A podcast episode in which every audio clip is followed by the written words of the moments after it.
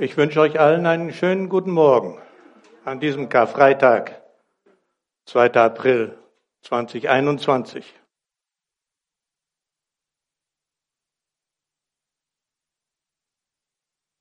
Ich war in der achten oder neunten Klasse, also so 14, 15 Jahre alt. Und ich hatte damals einen sehr guten Lehrer, Klassenlehrer. Mathematik, Physik und ja, ich glaube, die zwei Fächer waren das. Ein hervorragender Mann. Weil er Klassenlehrer war, hat er eine spezielle Stunde geleitet, so zum Schluss des Schuljahres, wo die ganze Klasse keinen Stoff zu verarbeiten hatte, sondern wo man miteinander sprach. Und da kam der Mann doch glatt auf die Religion zu sprechen, obwohl das mit der Physik und mit der, mit der Mathematik eigentlich nicht so viel zu tun hat. Aber irgendwie war das so in ihm drin. Er spricht über Religion und fragt uns Schüler, wer von euch glaubt denn überhaupt das Ganze? Naja, diese ganzen Geschichten, die da im Religionsunterricht so verbreitet werden, die in der Bibel stehen. Wir wohnten damals im tiefsten Niederbayern. Dingolfing. BMW-Werke. Dort, wo man noch glaubt, wo der Pfarrer noch ein Wort hat, hatte, hatte. Es ist inzwischen ja schon ziemlich weit zurück.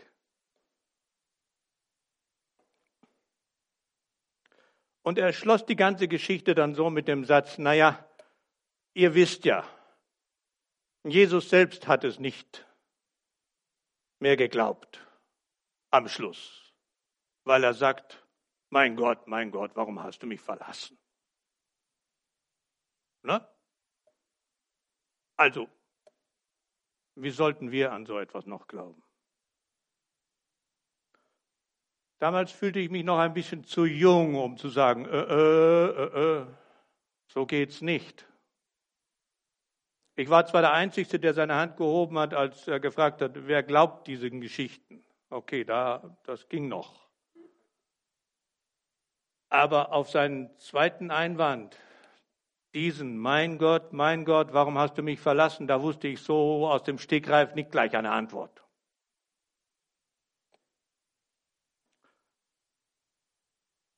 Erst ein paar Wochen später habe ich ihm einen Brief geschrieben und habe versucht, ihm zu erklären, warum Jesus das sagte. Und dass Jesu Geschichte eben nicht am Karfreitag zu Ende war.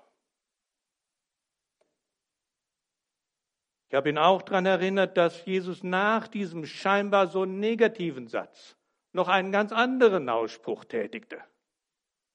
Wisst ihr den? Aha, steht zwar nur einmal in der Schrift in den vier Evangelien, aber er steht da. Als allerletztes sagt er, es ist vollbracht. Also nichts von Verzweiflungen aufgeben. Aber trotzdem, ich habe euch ein Thema heute mitgebracht, das nicht so ganz so einfach ist. Ähm, wenn das kommen kann, das Thema heißt, nein, das Thema heißt anders. Das Thema ist ein, ähm, ein Slide. Das ist es. Schmerzen inklusive. Wenn inklusive nicht dein Deutsch ist, dann halt Schmerzen mit eingeschlossen. Jesus hat das gesagt, mein Gott, mein Gott, warum hast du mich verlassen? Und wie oft habe ich das schon gesagt? Du vielleicht überhaupt noch nie. Aber doch vielleicht gedacht, nicht ganz so klar und eindeutig, aber doch so, na ja, ich sehe dich momentan gar nicht mehr.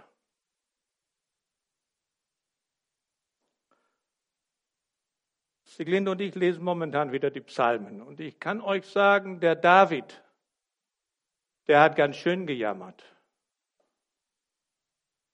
Herr, rette mich, Herr, hilf mir. Herr, wo bist du denn?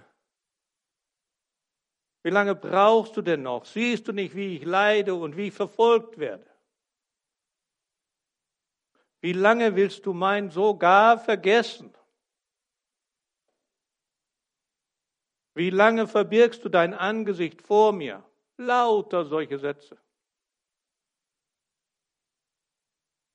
Er sagt sogar, den Gottlosen, denen geht es gut, besser als mir. Sie sind glückselig in der Welt und werden reich. Und ich, der ich unsträflich lebe, ja, ich bin täglich geplagt und meine Strafe ist alle Morgen neu.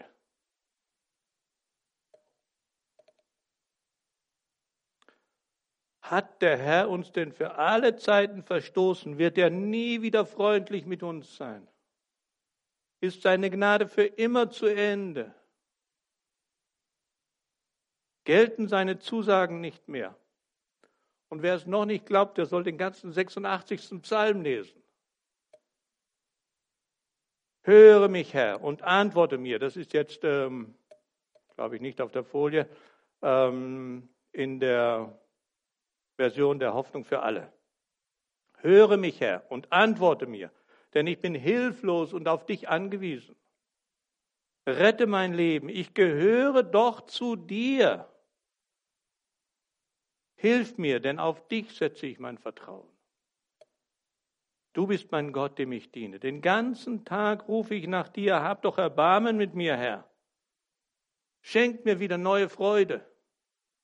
Ich sehne mich nach dir.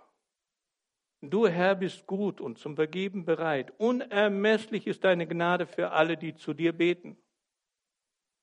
Höre, Herr, mein Gebet. Ich flehe zu dir. Ich weiß weder aus noch ein. Darum schreie ich zu dir und du wirst mich erhören. Da klingt schon ein bisschen Hoffnung mit. Aber der Martin Luther hat das nicht ganz so übersetzt. Der hat sogar das weggenommen und hat gesagt, nicht du wirst mich erhören, sondern du wollest mich erhören. Und dann auch noch den, 6, den 88. Psalm. Herr mein Gott, du allein kannst mir noch helfen. Tag und Nacht schreie ich zu dir. Lass mein Gebet zu dir dringen. Verschließ doch deine Ohren nicht vor mir. Schweres Leid drückt mich nieder. Ich bin dem Tod schon näher als dem Leben. Jeder rechnet damit, dass ich bald sterbe, denn alle Kraft hat mich verlassen. Und ihr wisst sicherlich auch, dass dieser Ausspruch Jesu, mein Gott, mein Gott, warum hast du mich verlassen, auch vom David stammt. Psalm 22, 2. Leicht zu merken. Der ganze Psalm wird als der Leidenspsalm Christi bezeichnet, weil er mehrere solche Analogien zum Tod am Kreuz hat. Und ich meine, Gott, unser Gott, der Gott der Bibel, er liebt die Aufrichtigen, die Ehrlichen, die, die nichts vertuschen. Ich glaube, wir können ihm ruhig sagen, was in uns ist. Egal, egal was da ist. Das ist viel besser, als so zu tun, als, als ob es nie einen Zweifel gäbe, als wenn da nie Schwierigkeiten auftauchen, als wenn ich immer stark bin. Ich will euch und uns ja nicht unterstellen, dass wir äh, vieles nicht verstehen von dem, was in der Bibel steht. Aber alles, alles verstehen wir sicherlich nicht. Wer dem Gott der Bibel näher kommt, der wird schnell merken, aha, der Gott ist anders. Der ist nicht immer, schon gar nicht leicht zu verstehen. Er ist völlig anders als wir.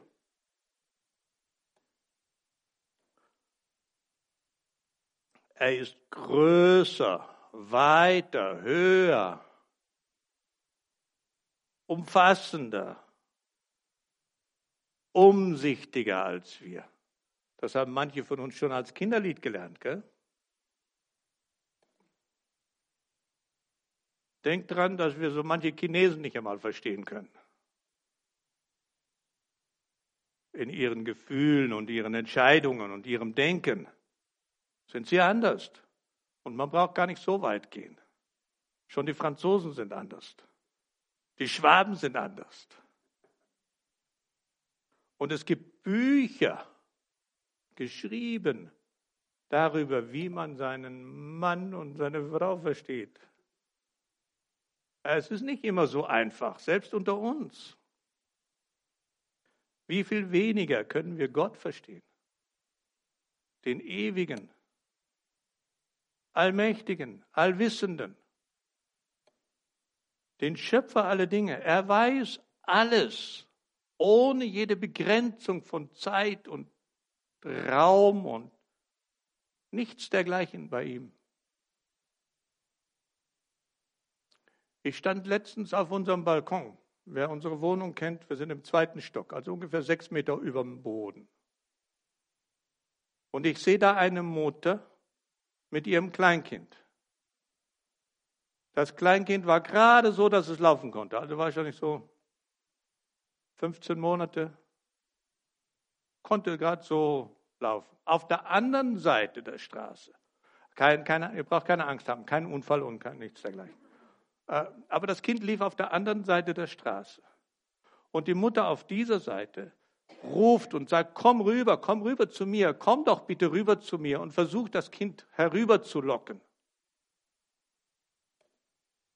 Eine große, äh, ne, ne, ne, eine Nebenstraße, keine, keine, kein Durchgangsverkehr. Aber trotzdem, von oben sehe ich, dass da eine ganze Gruppe von Fahrradfahrern daherkommt. Und zwar schnell. Die Schüler von der nächsten Realschule. Ja? Mutter und Kind sehen das nicht, haben keine Ahnung. Die machen auch gar nichts Falsches. Sie tun nur das, was sie halt normal tun wollen, sonst gar nichts. Und trotzdem stehen sie vor einer Katastrophe, möglicherweise. Ich sehe das von nur sechs Meter Abstand, oberhalb.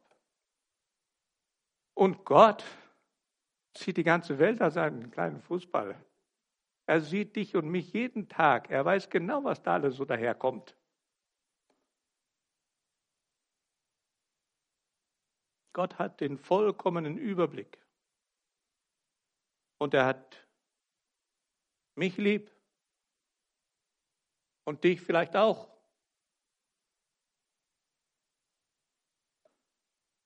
Er will immer nur das Beste für dich. Glaubst du das? Wenn du dir da nicht sicher bist, dann hast du Schwierigkeiten in deinem Leben.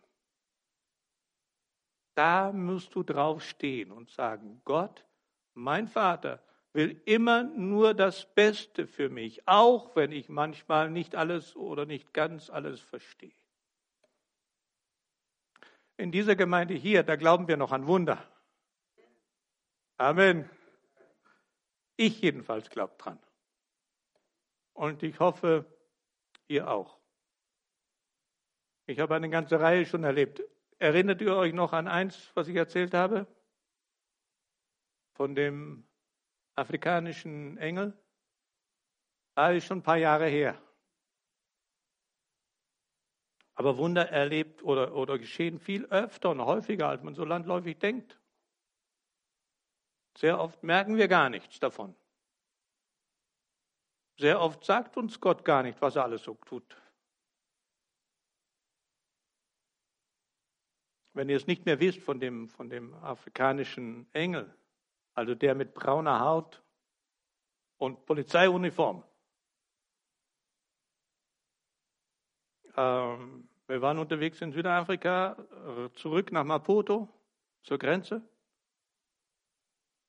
Und naja, ich überholte ein etwas langsameres Fahrzeug und weil es so kurz vor der Kuppe war, habe ich natürlich ein bisschen stärker drauf getreten, damit ich noch vor der Kuppe rüberkomme. Und auf der Kuppe war ich natürlich auf 130 Stundenkilometer statt 120.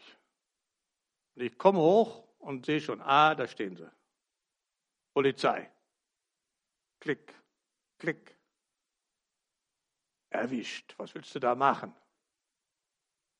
Die stehen mit Absicht dort, wo niemand mehr bremsen kann.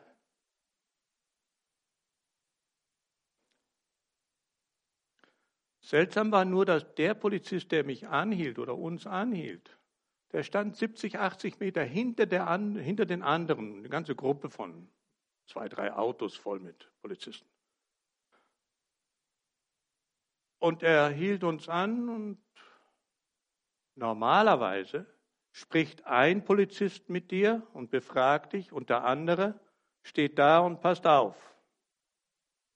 Niemals ein einzelner Polizist, der dich befragt.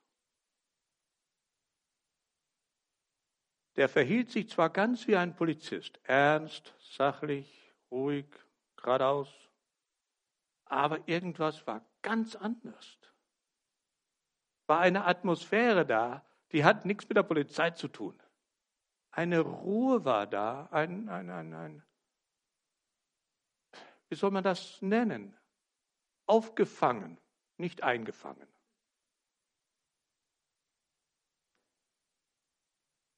Er ließ uns sogar aussteigen. Etwas, was Polizei in Südafrika nicht darf. Verboten hat uns in ein Gespräch verwickelt, woher wir kommen, woher, wohin wir gehen und äh, so weiter und so weiter und so weiter. Das Ganze hat zehn Minuten gedauert. Und dann schließlich sagt er, naja, ihr müsst 100, Euro, äh, 100, 100 Rand zahlen, das sind 10 Euro. 100 Rand. Sage ich, die Mindest, habe ich nicht laut gesagt, die Mindestgebühr in Südafrika ist 1000 das Zehnfache. Wie kommt der Mann auf 100? Und er sagt, ihr könnt es auf der nächsten Polizeistation zahlen. Nicht hier bei mir, auf der nächsten Polizeistation. Ihr könnt es nächstes Mal zahlen, wenn er wieder kommt. Äh. Wir, waren, wir waren geschockt. Welch ein Polizist macht so etwas? Denn wenn wir über die Grenze sind kann er uns nicht mehr kriegen. Und ob wir jemals wieder zurückkommen, der hat uns praktisch aufgefordert, es nicht zu bezahlen. Obwohl ich habe es gemacht. Also das nächste Mal, als ich rüberkam, bin ich dahin, habe die 100 Rand bezahlt, kein Problem. Ich war glücklich, ich war dankbar. Der Mann hat uns einfach nur zehn Minuten lang aufgehalten, sonst gar nichts. Vor irgendetwas hat er uns bewahrt. Ich weiß nicht, was es war. Und ihr kennt sicherlich auch den, den Satz, der dem israelischen Staatsgründer äh, nachgesagt wird. Wer nicht an Wunder glaubt, der ist kein Realist. Und Realist wollte ich schon immer sein. Also kein solcher übertriebener äh, Optimist. Nee, das nicht mit mir. Und auch kein mieser Pessimist. Nee, ich will ein Realist sein. Und deshalb glaube ich an Wunder. Ein Wunder ist aber gerade deshalb ein Wunder, weil es eben nicht das Normale ist, weil die Dinge nicht ihren normalen Verlauf nehmen. Deshalb ist es ein Wunder. Der normale Alltag sieht meistens anders aus. Jesus erlitt an jenem Karfreitag unsägliche Qualen. Und er stieg gerade eben nicht wundersam vom Kreuz runter, obwohl man ihn sogar dazu aufgefordert hat. Man hat ihn gekitzelt. Du kannst das doch, wenn du das kannst, steig doch runter. Er tat es nicht, obwohl ihm das doch problemlos möglich gewesen wäre. Er sagte dem Petrus im Garten vorher, weißt du denn nicht, dass ich den Vater bitten kann. Und er schickt mir, was weiß ich, zwölf Legionen Engel. Eine Legion, fünf bis sechstausend Leute. Also 60.000 Engel, die mich verteidigen. Weißt du das nicht? Er hätte ohne Probleme die Geschichte so regeln können. Aber Jesus tat nur oder genau das, wovon er wusste, dass der Vater es will. Johannes 5,19.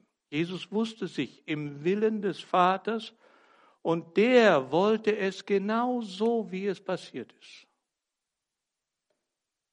Alles lief genau nach Plan und alles hatte einen, seinen Sinn, selbst wenn wir den nicht verstehen können, erfassen können.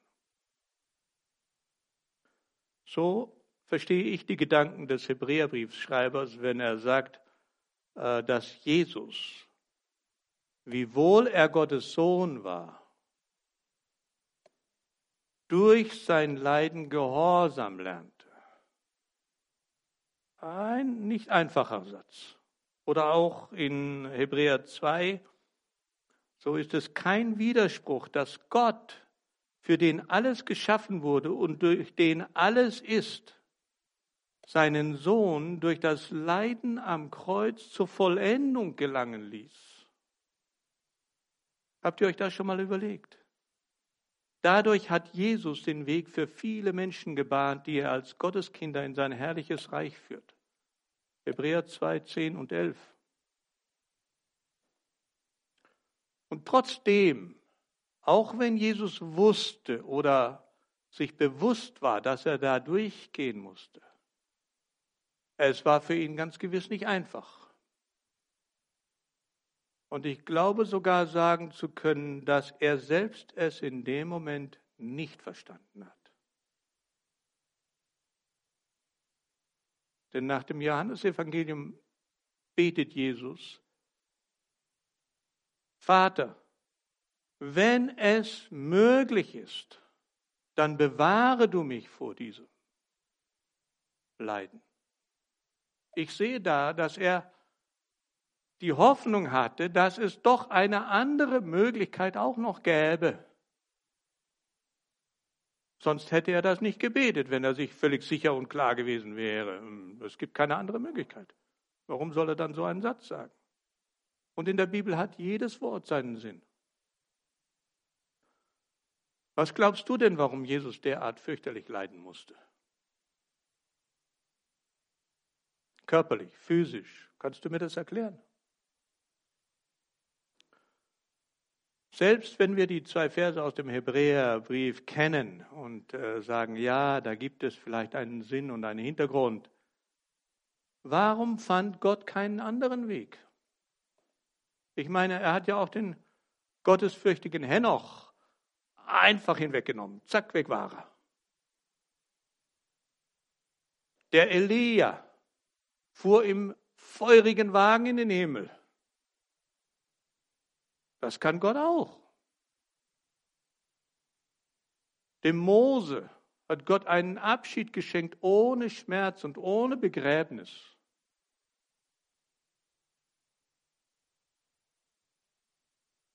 Habt noch nie darüber nachgedacht? Jesus wurde ja nicht nur geschlagen, sondern gegeißelt, also gefoltert, verhöhnt, zum Spott der Leute gemacht, überlassen den niedrigsten Instinkten von Soldaten, die ungestraft mit ihm machen wollten, konnten, was sie wollten. Jesus litt nicht nur körperlich, sondern auch seelisch, wie du letzten Sonntag äh, erwähnt hast verlassen von allen, die sich seine Freunde nannten. Völlig allein, ohne Anwalt, vor den hohen Herren da.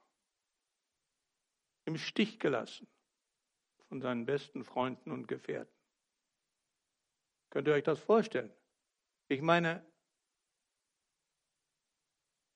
ich will jetzt niemanden persönlich ansprechen, aber wenn jemand hier, mit dem du schon jahrzehntelang zusammensitzt, jeden Sonntag, plötzlich sagt, was, den oder die, nie gesehen, nie gehört, kenne ich nicht. Äh, wie würdest du dich da fühlen?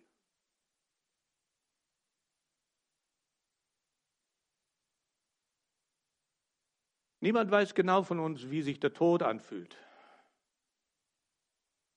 Sterben an sich ist aber in der Regel wahrscheinlich nicht, nicht, nicht leicht, ist schmerzlich, ist irgendwie mit Schmerzen verbunden.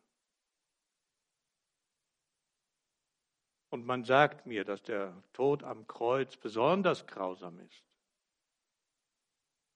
Das will ich aber gar nicht weiter ausführen, denn ich meine, dass Jesu physischer Tod gar nicht das eigentliche waren. Ähm, die Römer haben bei der endgültigen Eroberung Jerusalems so viele Juden gekreuzigt, dass man kein Holz mehr fand für die Kreuze und keinen Platz mehr, um sie aufzustellen. Könnt ihr euch das vorstellen? Also es war nichts Einmaliges, dass Jesus am Kreuz starb. Das, das, war, das war äh, Praxis.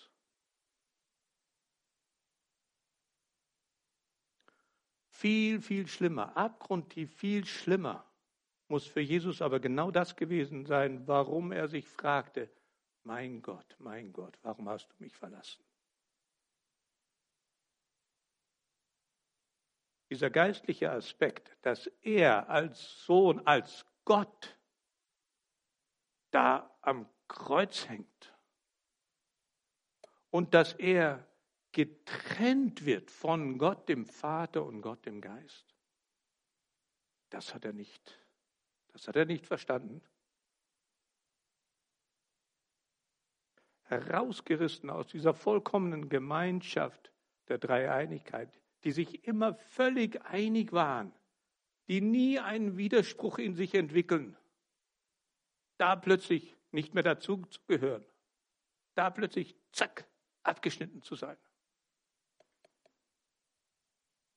Er hat ja die Herrlichkeit schon verlassen. Er war schon so wie wir. Er hat schon, er ist schon herabgestiegen vom Himmel zur Erde. Aber jetzt war dieses endgültige, dieses Ausgestoßenwerden aus dem Paradies, dieses Du gehörst nicht mehr dazu. Das macht ihm zu schaffen. Dieser unmittelbare Kontakt, den er sein ganzes Leben lang mit dem Vater pflegte, der war plötzlich weg.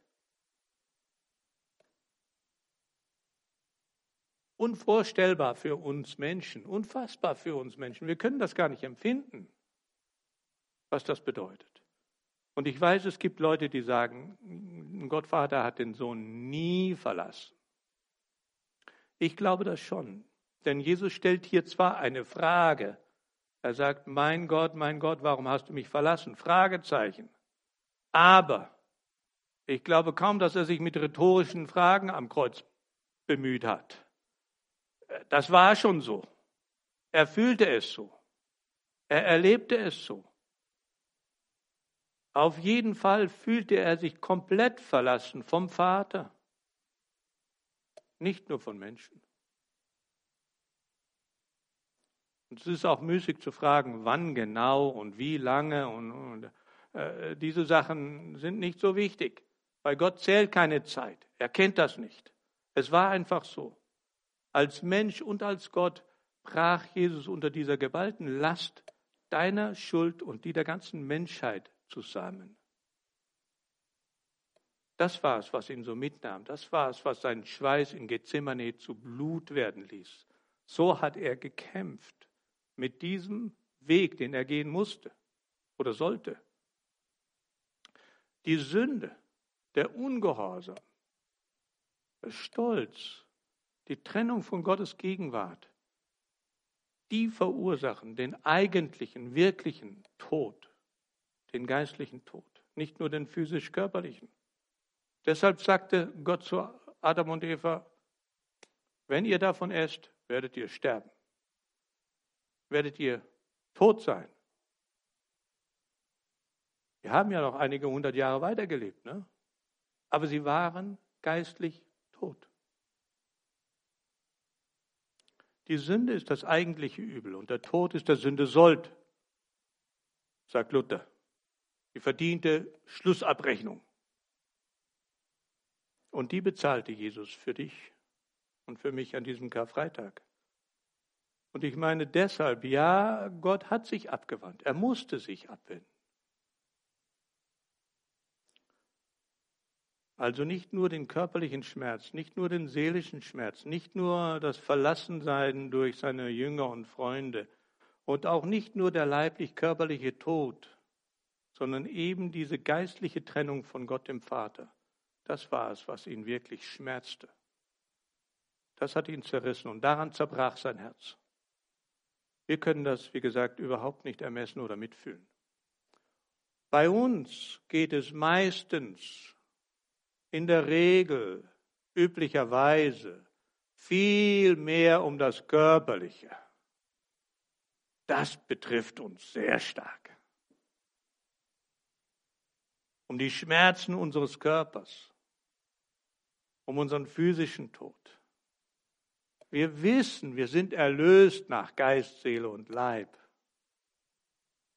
Aber wir kümmern uns meistens sehr viel mehr um den Leib. Und manchmal auch noch um die Seele, um die seelischen Gefühle. Deren Erlösung ist uns sehr wichtig.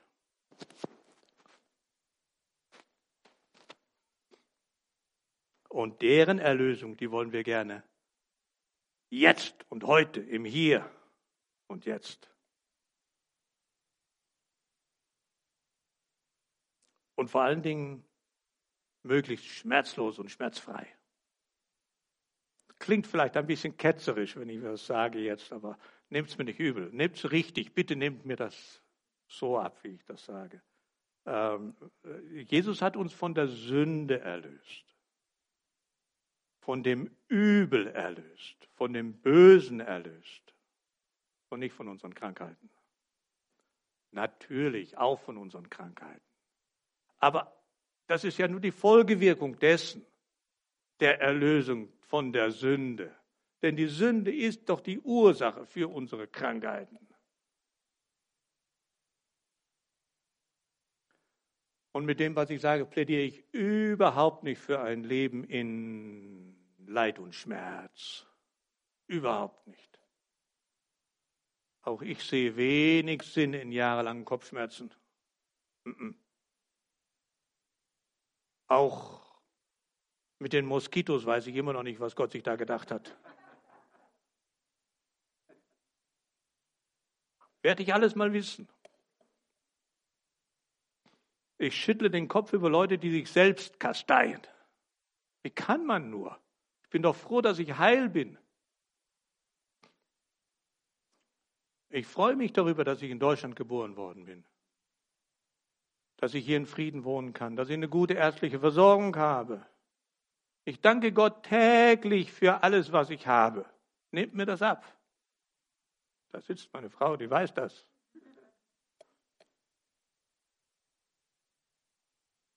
Und ich bitte ihn fast täglich, Schmerzen und Leid von mir fernzuhalten. Äh, ich mag das nicht. Wir dürfen aber auch nicht in das andere Extrem verfallen, das sagt, wenn ich Christ bin, dann kann mir nichts mehr passieren. Dann dürfen mich Schmerz und Leid nicht mehr antasten dann sollten sie zumindest nicht mehr da sein.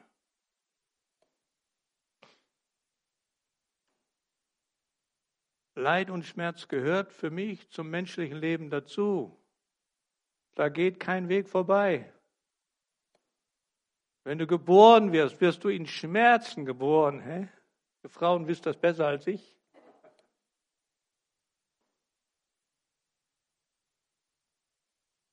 Das gehört genauso dazu, wie wir ab und zu doch noch in Sünde fallen oder sündigen.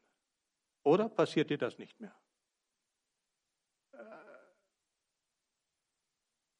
mir passiert es mindestens siebenmal am Tag, dass ich in Sünde falle. Und genauso ist auch die Krankheit noch mit mir und die Schmerzen und das Leid.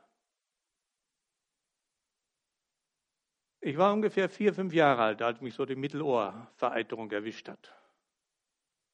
Und ich muss ziemlich viel geschrien haben. Als meine Mutter mich dann zum Arzt brachte, da wusste der halt nichts anderes nach dem Krieg als da durchblasen mit so einem. Und dabei hat er beide, beide Trommelfälle zerrissen. Den Schmerz kenne ich heute noch. Den wünsche ich keinem von euch. Und seither höre ich halt schlecht und habe immer wieder Schwierigkeiten mit meinem Gehör. Und ihr könnt mir glauben, dass ich Gott oft und intensiv darum gebeten habe, gebt mir doch, gebt mir doch mein Gehör zurück. Ich könnte dir doch viel besser dienen, wenn ich gut hören würde, als Lehrer an der Bibelschule. I, wenn du die Leute nicht verstehst, ist schon schlimm.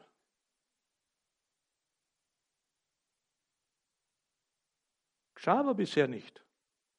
Jetzt bin ich bald 70. Immer noch nicht. Das lässt mich doch aber nicht an Gottes Güte zweifeln. In gar keinster Weise. Ich weiß doch, irgendwann werde ich besser hören als Sie alle zusammen. Ist doch keine Frage. Wenn ich bei ihm bin, wird alles gut sein. Und nur das hat er mir versprochen, nichts anderes.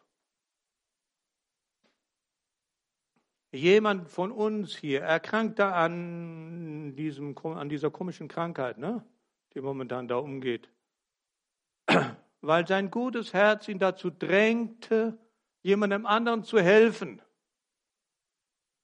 Wo er sah, dass der sich abmühte und plagte und er, er wollte ihm helfen.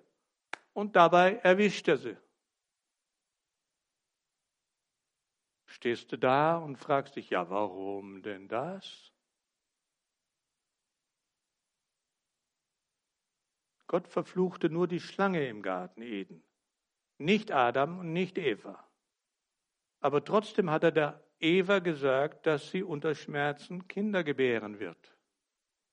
Und dem Adam wurde gesagt, dass er mit viel Mühe seinen Acker bestellen wird. Das heißt, seine Arbeit wird, ihn, wird ihm schwer fallen, wird ihn zum Schwitzen bringen, wird ihm nicht leicht fallen.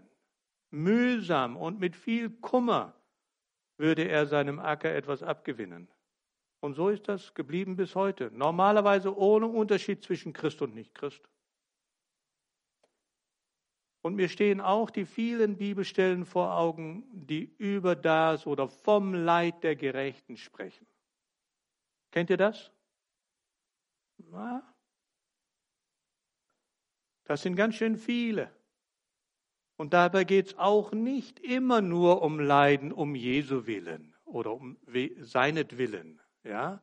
Es geht da auch ganz normal um Krankheit und Schmerzen.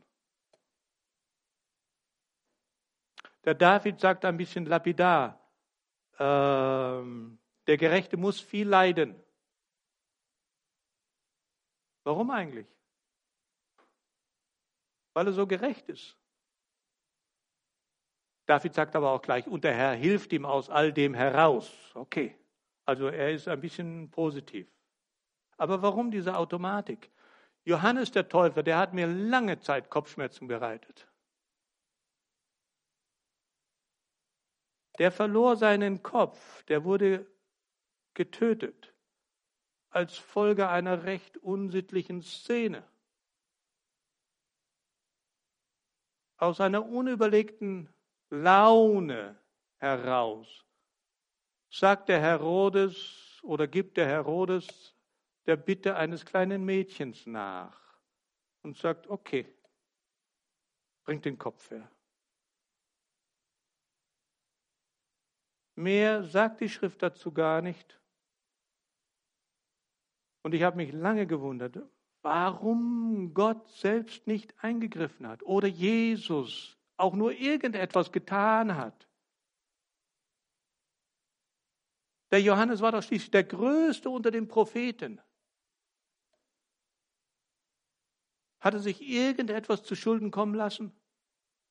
In irgendeiner Form? Kann mir jemand sagen, was er falsch gemacht hat? Ich wüsste nichts.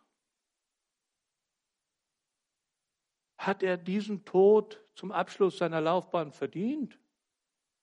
Wirklich nicht.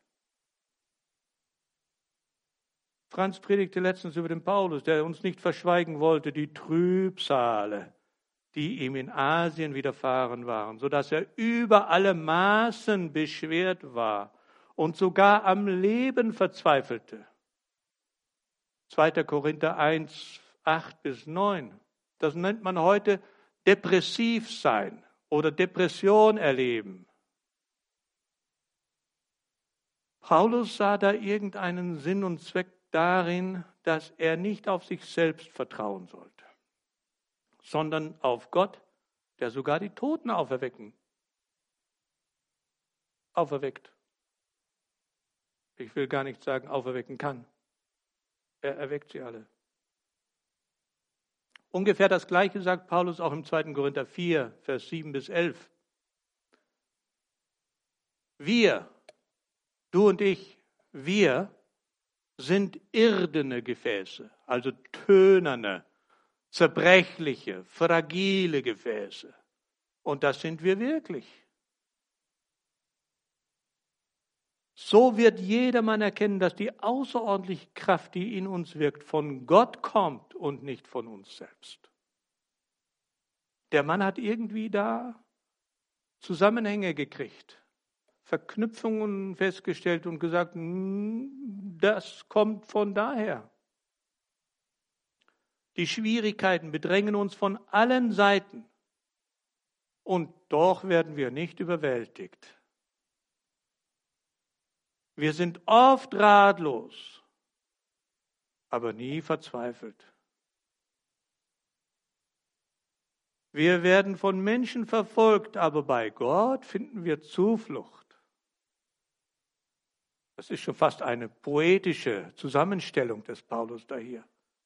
Wir werden zu Boden geschlagen, aber wir kommen dabei nicht um.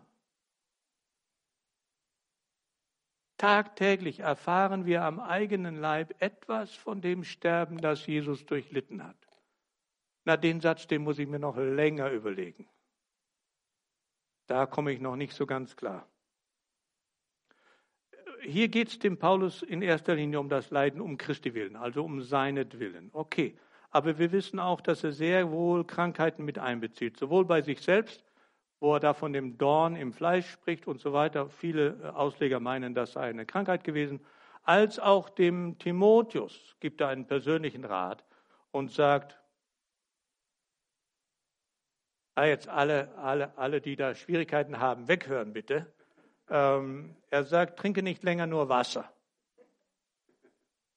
Du bist so oft krank und da würde etwas Wein deinem Magen gut tun als Medizin. Ne? Das sagt Paulus. Meine Frage ist, Gott wirklich daran interessiert, uns nur ein langes, friedliches, glückliches, erfolgreiches Leben zu schenken. Eventuell sogar noch gesegnet mit allen guten Gütern, materiellen Gütern dieses Lebens ohne jedes Leid und ohne jede Schmerzen. Ich empfehle euch zwei Bücher, die mir sehr geholfen haben. Das eine ist die Hütte. Gibt es da unten in der Bibliothek, habe ich nachgeforscht. Wenn ihr das noch nicht gelesen habt, lest es. Das ist sehr, ich empfinde es als sehr gut und sehr verständnisöffnend.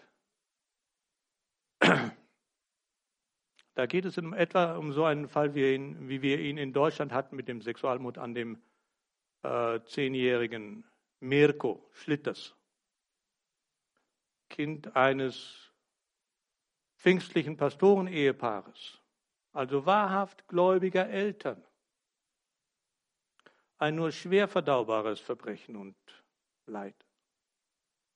Und das zweite, der zweite, das zweite Buch das ist von diesem Brother Yun, ähm, der Heavenly Man geschrieben hat. Ich weiß nicht, ob es das in, in Deutsch, auf Deutsch wahrscheinlich schon auch gibt. Ähm, ich habe das auf Englisch gelesen und bin dem Mann selbst auch begegnet. Und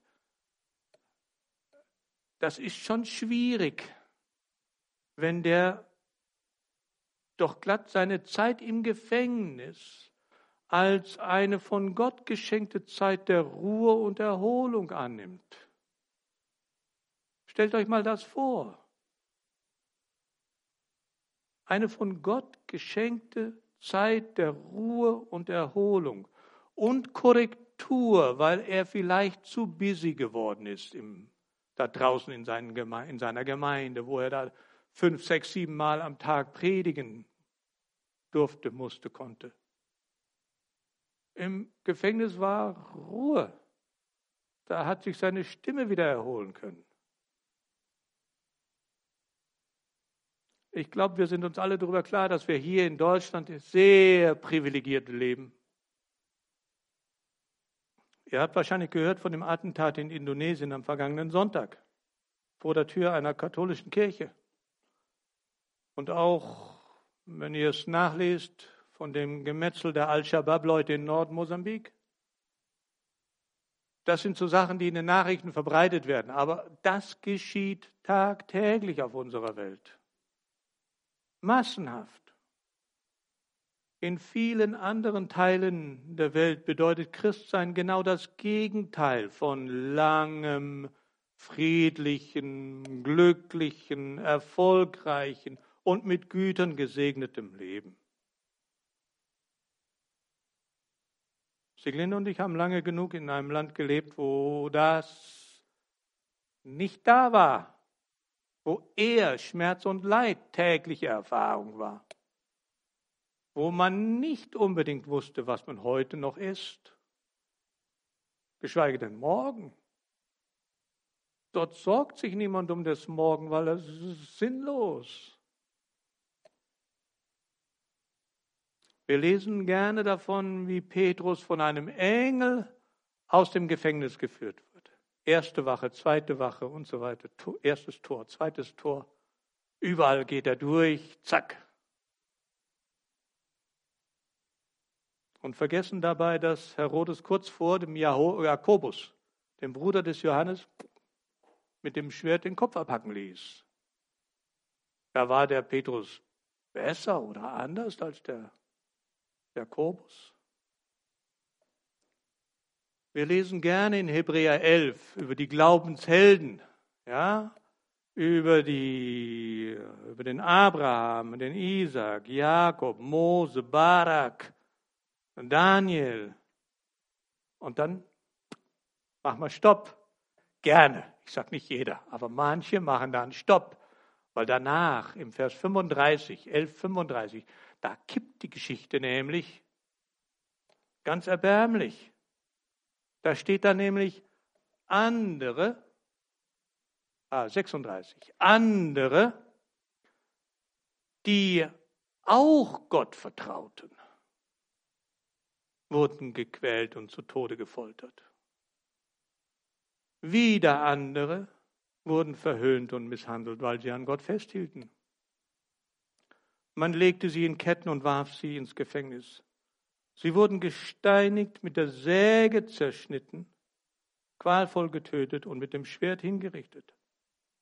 Heimatlos, nur mit einem Schafpelz oder Ziegenfell bekleidet, zogen sie umher, hungrig, verfolgt, misshandelt. Sie irrten in Wüsten und Gebirge umher und mussten sich in einsamen Tälern und Höhlen verstecken. Menschen zu schade für diese Welt, das sagt er sehr richtig. Sie alle haben Gott vertraut, deshalb hat er sie als Vorbilder für uns hingestellt. Für die armen Leute war das sicherlich kein Honigschlecken.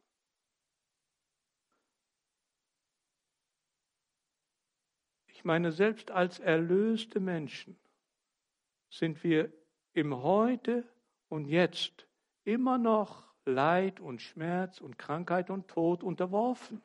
Und nicht nur wir. Es steht, dass die gesamte Schöpfung, die gesamte Natur mit uns sich sehnt nach dem Augenblick der Erlösung der Kinder Gottes. Römer 8, 19 bis 24. Es ist lange her, da gab es hier einen Missionar in diesem CZM, ein Amerikaner, nicht ich, ein Amerikaner, der sich auf den Dienst in Afrika vorbereitet hat. Äh, ich hoffe, äh, ich kriege seinen Namen als George Gardin richtig raus. Habt ihr, könnt ihr euch noch erinnern, Peter? George Gardin? Ich weiß nicht, was aus ihm geworden ist.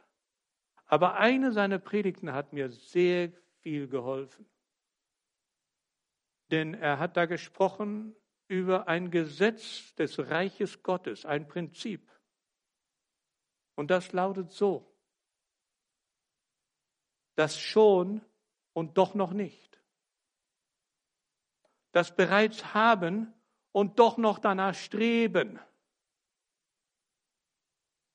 Das bereits sein und doch noch nicht fertig sein.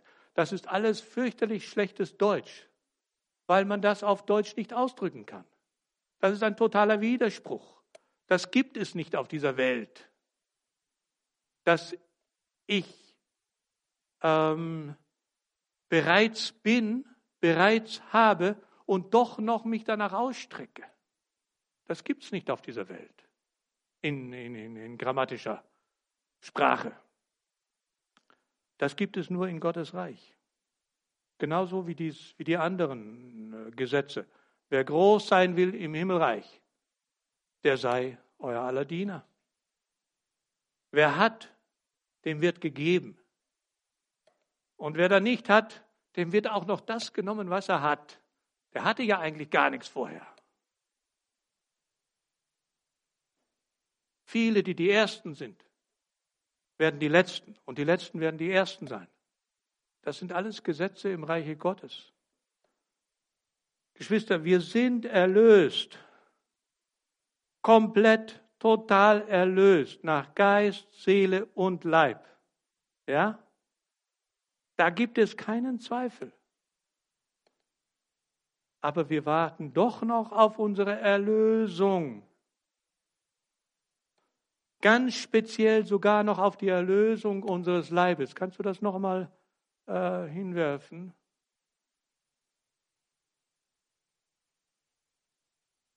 Von der Knechtschaft der Vergänglichkeit freigemacht zu werden. Okay, das ist der Satz, den in äh, der Übersetzung der Hoffnung für alle sagt er, äh, von aller Vergänglichkeit werden wir befreit. Darauf können wir zunächst nur hoffen und warten, obwohl wir schon gerettet sind. Hoffen aber bedeutet noch nicht haben, denn was einer schon hat und sieht, darauf braucht er nicht mehr hoffen. Hoffen wir aber auf etwas, das wir noch nicht sehen können, dann warten wir zuversichtlich darauf. Und ihr kennt sicherlich auch alle das hohe priesterliche Gebet Jesu im Kapitel, Johannes Kapitel 17, in dem er für uns gebetet hat, für dich und für mich gebetet.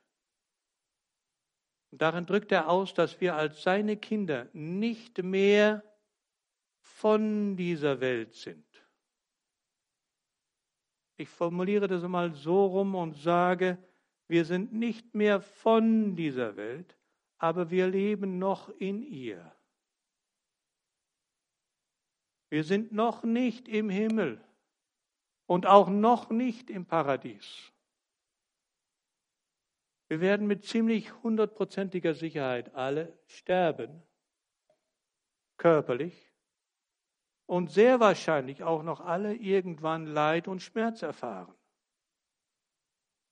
Der Luther würde sagen, lasst euch das nicht befremden.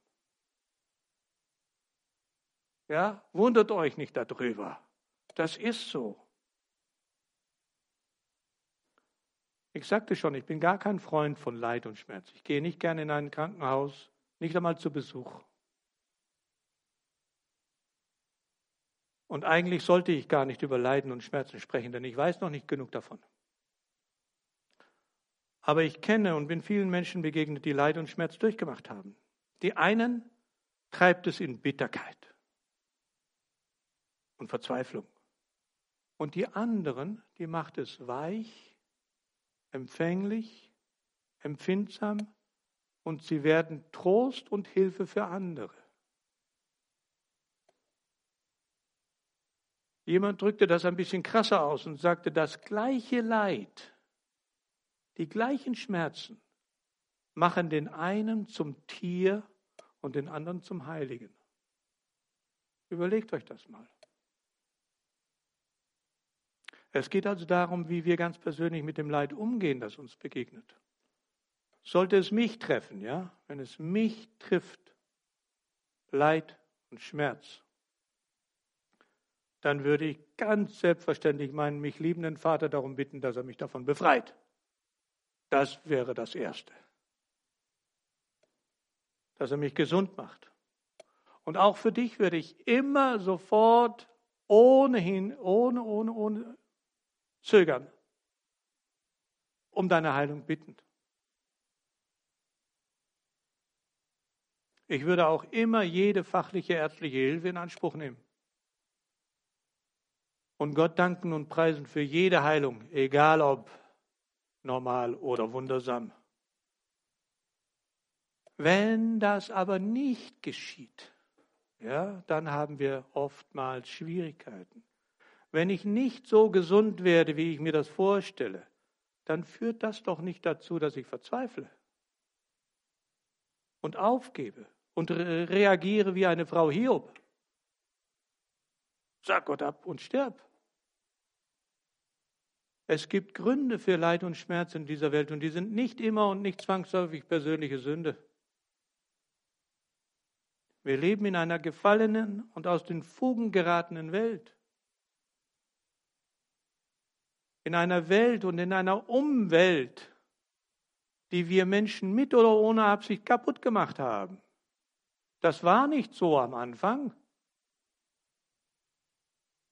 Wenn wir allein an den Dreck und die Gase denken, die wir täglich einatmen, wundern wir uns dann, dass der Körper das nicht mehr mitmacht. Das ist so. Aber egal, was da kommt, ich will mein Vertrauen auf meinen Gott setzen der größer ist als all mein Denken und mein Verstand und der mein Herz regiert mit Frieden. Darauf kommt es mir an. Ich will meine Gedanken darauf trainieren, dass ich nie mehr sage oder nie mehr denke, mein Gott, mein Gott, warum hast du mich verlassen? Ich weiß doch, dass er mich nie verlassen wird, oder nicht? Ich will mir die Freunde Daniels zum Vorbild nehmen. Kennt ihr die? Shadrach, ah, jetzt komme ich mit den, mit den Sprachen durcheinander. Mesach, Abednego. Die sagten zum König, siehe, unser Gott, den wir ehren, der kann uns sehr wohl erretten aus dem glühenden Ofen. Dazu auch noch von deiner Hand. Und wo er es nicht tun will, sollst du dennoch, und ich sage dazu, aus unverständlichen oder unerfindlichen Gründen, was auch immer, warum auch immer, sagten die, sollst du dennoch wissen, dass wir deine Götter nicht ehren und das goldene Bild nicht anbeten werden, das du gesetzt hast.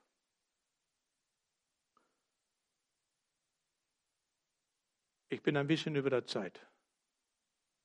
Ähm, aber im Lauf dieses, äh, der Vorbereitung auf diesen Gottesdienst bin ich auf einen Kommentar gestoßen, der uns unsere richtige Reaktion auf Leiden und Schmerz in unserem Leben in etwa so zusammenfasste. Und ich finde es gut, so gut, dass ich es euch aufgeschrieben habe. Habe ich dir das gegeben? Das sind diese sechs Sätze. Sei dir sicher, dass Gott dich zutiefst sich zutiefst um dich sorgt und für dich sorgt.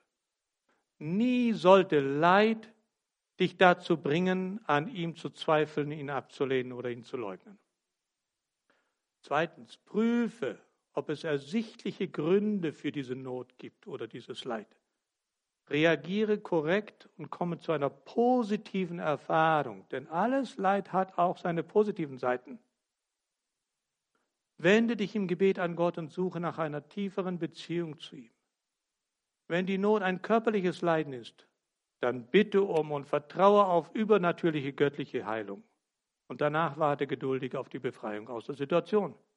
Viertens, rechne damit, dass Gott dir ausreichend Hilfe und Kraft gibt, die Schwierigkeiten durchzustehen. Fünftens, lese Gottes Wort, besonders die Psalmen, die in schweren Zeiten Trost bieten. Und sechstens, suche bei Gott Weisheit und Einsicht durch Gebet und Lesen der Bibel. Suche die Führung durch den Heiligen Geist und dem, den Ratschlag gottesfürchtiger, erfahrener Christen. Wenn Gott sich an jenem Karfreitag von Jesus abwandte oder abwenden musste, dann hatte das seinen ganz besonderen Grund in der Berufung Jesu als Erlöser. Von dir und von mir als seine Kinder wird sich unser Vater aber nie abwenden. Er hat gesagt, ich will dich nicht verlassen noch versäumen. Und Jesus sagt, in der Welt habt ihr Angst, aber lasst euch nicht entmutigen. Ich habe die Welt besiegt. Ich bin immer bei euch, bis das Ende dieser Welt gekommen ist. Wenn wir leiden, ist Gott uns näher als sonst. Er geht mit uns dadurch. Und wie David können wir sagen, und ob ich schon wanderte im finsteren Tal, fürchte ich kein Unglück, denn du bist bei mir, dein Stecken und Stab trösten mich. Am Ende jenes denkwürdigen Karfreitag stand eben nicht der Satz, mein Gott, mein Gott, warum hast du mich verlassen, sondern Jesu letztes Wort. Es ist vollbracht es ist geschafft. Es ist vollkommen fertig. Darauf baue ich und ich hoffe du auch. Amen.